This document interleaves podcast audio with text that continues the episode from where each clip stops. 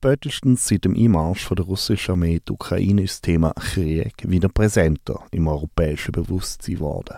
Und auch im Kunstmuseum dreht sich in der Ausstellung alles um bewaffnete Konflikte. Wir haben uns darum mit dem Kurator von der Ausstellung, David Schmidhauser, im Kunstmuseum Stadtgarten getroffen, wo man sich noch bis Februar Abhandlungen zum Thema Krieg von KünstlerInnen wie Goya über Käthe Kollwitz bis zum Gerhard Richter kann anschauen.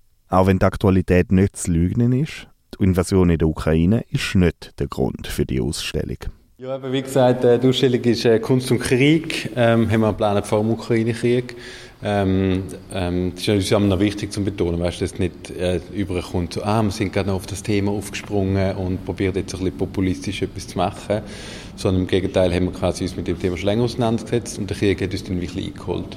Was uns auch ein Problem gestellt hat, wenn wir nicht wissen, wie gehen wir mit dem um, ähm, ist es jetzt ein bisschen despektierlich, wenn man plötzlich quasi von der dekadenten Kunstzeit etwas zu dem Thema macht. Es ist sogar zu gewissen Anpassungen gekommen um nicht in einer Zeit, wo auf dem europäischen Kontinent kämpft, tötet und gestorben wird, pietätlos zu sein. Was wir hingegen gemacht haben, ursprünglich hat äh, die Ausstellung anders geheißen und hat noch ein bisschen einen anderen Ansatz gehabt. Äh, ursprünglich hat sie geheißen War Games und hat auch so ein bisschen ähm, Krieg im Sinne von, wie das, das taktisches Schachspiel und so soll äh, daherkommen. Oder auch wie Künstler spielerisch mit dem umgehen. Wir hatten noch Karikaturen drin und so. Und das haben wir dann ein bisschen abgeändert und haben äh, einen sachlicheren Titel genommen, der eben nur noch Kunst und Krieg heisst und haben noch ein bisschen mehr auf ernste Themen gesetzt und weniger das humoristische ähm, quasi dem ein bisschen weggenommen. Bei der Ausstellung tritt man Gang durch die Jahrhunderte an. 400 Jahre Kunstgeschichte breitet sich vor allem aus, wenn man durch die Ausstellung geht. Es fängt an im äh, 16. Jahrhundert äh, an der hintersten Wand mit dem Albrecht Dürer, geht dann weiter zu Gallo 17. Jahrhundert, dann so Schwerpunkte wie Goya oder dann nachher später das 20. Jahrhundert mit Gerhard Richter bis zu der letzten Wand, wo dann quasi den Konterpunkt gibt, 21. Jahrhundert mit dem Harun Farocki, der so Videoarbeiten gemacht hat. Und das ist so die Idee, zu zeigen, wie das Künstler über die Jahrhunderte mit dem Thema umgegangen sind. Und insbesondere ist die Idee, zum ähm, eine dezidiert künstlerische Sicht auf den Krieg zu geben. Das mit der künstlerischen Perspektive hat nämlich einen Haken. Oft haben Künstler in der Vergangenheit nicht für sich selber produziert. Das hat sich auch auf die Art ausgewirkt, wie man beispielsweise einen Krieg angeschaut hat. Meistens war es halt so, dass Künstler die im Auftrag von einem König unterwegs sind oder von einem Fürst oder von irgendjemandem. Und danach hat man quasi den, die großen Schlachtengemälde gemacht oder das Denkmal oder irgendwie so etwas. Also das heißt, meistens ist eigentlich immer so ein bisschen die heroische Seite vom Krieg gezeigt worden oder der Sieger und dem Sinne Interpretation. Dass aber die Künstler selber ähm, quasi als Individuum oder als eigene Person ähm, aus ihrer subjektiven Sicht auf den Krieg schauen das ist etwas, das eigentlich erst relativ spät eingesetzt hat. Und dann kommt Kurator Schmidhauser noch zu einer der Hauptaussagen der Ausstellung.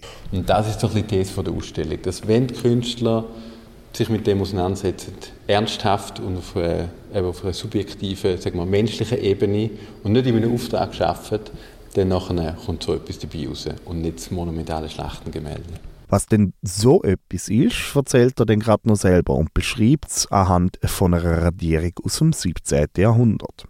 Achtung, nichts für schwache Nerven. Zwischen grauslig, grusig und gruselig ist alles mit dabei auf den Bildern. Schrecken und Makabers findet man ebenso wie Verzweiflung und Schmerz. Nicht aber Heldehaftigkeit und epochale Schlachten. Dann haben wir da so einen wunderbaren Galgenbaum, das ist ein sehr bekanntes Bild, das viel für die Illustration vom Blitzkrieg gebraucht wird. Dann, wie die Leute oben alle aufgeknöpft worden sind und der, der gerade dran ist, zum gehängt werden, der Pfarrer steigt noch schnell rauf und gibt mit dem Kreuzchen noch die letzte Absolution da unten am Leinen. Und auch da ganz schön, oder wie er die Tiefe erzeugt und mit dem kreisrunden Ding, wie die Leute alle um den Baum stehen. Und da vorne ist ja offen, also das heisst, wir Betrachter schliessen im Prinzip quasi, oder wie der wie Ding, wir stehen ja auch von dem Baum betrachtet, oder? Auch dabei sind ein paar Werke, die in der europäischen Kunstgeschichte Eingang gefunden haben. Und wo sich auch nur schon lohnt, wenn man ein paar von den alten MeisterInnen mal gesehen hat.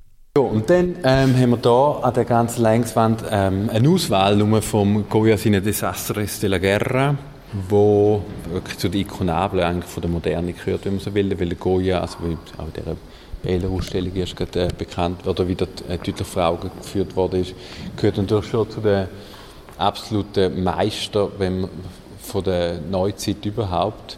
Und gerade seine Desaster-Serie ist natürlich wirklich einfach eine absolute Ikone. Ein weiterer bekannter Name bei den Ausgestellten ist der von der deutschen antimilitaristischen Künstlerin Käthe Kollwitz. Und zu einem von ihren bekannteren Bildern, wo eben so ausgestellt worden ist, gibt es dann auch gerade noch eine Anekdote vom Kurator David Schmidhauser.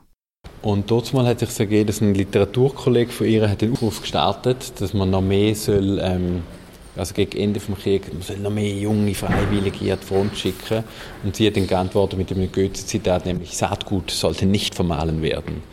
Und das Zitat übernimmt sie dann da bei dieser Lithografie, wo die letzte Lithografie war, die sie in ihrem Leben geschaffen hat, 1942, und nimmt das Thema aus dem Ersten Weltkrieg nochmal ähm, für die zweite. Im Zentrum der Ausstellung findet sich dann sogar noch ein Bijou mit direktem Bezug zu der Stadt Winterthur. Äh, Franz Masrel ist ein Künstler, der macht auf so eine fünf Meter lange Rolle, zeigt seine Flucht aus Paris 1942. Und das ist in Winterthur entstanden. Das ist der Georg Reinhardt, der Bruder von Oskar Reinhardt, der das gegründet hat. Der war befreundet mit dem, der hat aus Asien, weil er gerne in Asien war, viele Sachen gesammelt, so Schriftrollen mitgebracht. Er, ist, er gilt als, äh, als einer der Erfinder der Graphic Novel und man sieht an dem Blatt, warum sieht man, wie, äh, wie sich da entwickelt, wie die Flugzeuge kommen, wie sie anfangen zu bombardieren. Auch da geil, wie die schwarz-weiß Kontraste. Oder plötzlich sind es da negativ-positiv, mhm. Switch, der tote Kopf auf dem Ding vorne. Und es ist wirklich einfach ein riesiges Bild, wo, wo man fast wie einen Film eigentlich anschauen kann. Das ist wirklich oder normalerweise, wenn man etwas in der Hand haben, es so durchrollen, aber das haben wir nicht können machen. Darum haben wir extra die Vitrine hier gebaut, mhm. nur für das Werk, äh, um das können ausstellen. Darum, das ist quasi wie so ein der Secret Favorite und das ist, glaube ich, auch, auch so ein eine von den Entdeckungen, weil das Werk ist äh, bis jetzt erst ein einziges Mal öffentlich zu sehen gewesen, das war 1982 gewesen. Ich glaube, wo viele, oder wo ich zumindest schon nicht einmal geboren war. Die Ausstellung Kunst und Krieg im Kunstmuseum Rheinhardt am Stadtgarten mit Werk aus 400 Jahren, von Radierungen zu Videoinstallationen, von Goya bis Richter, läuft noch bis am 12. Februar 2023.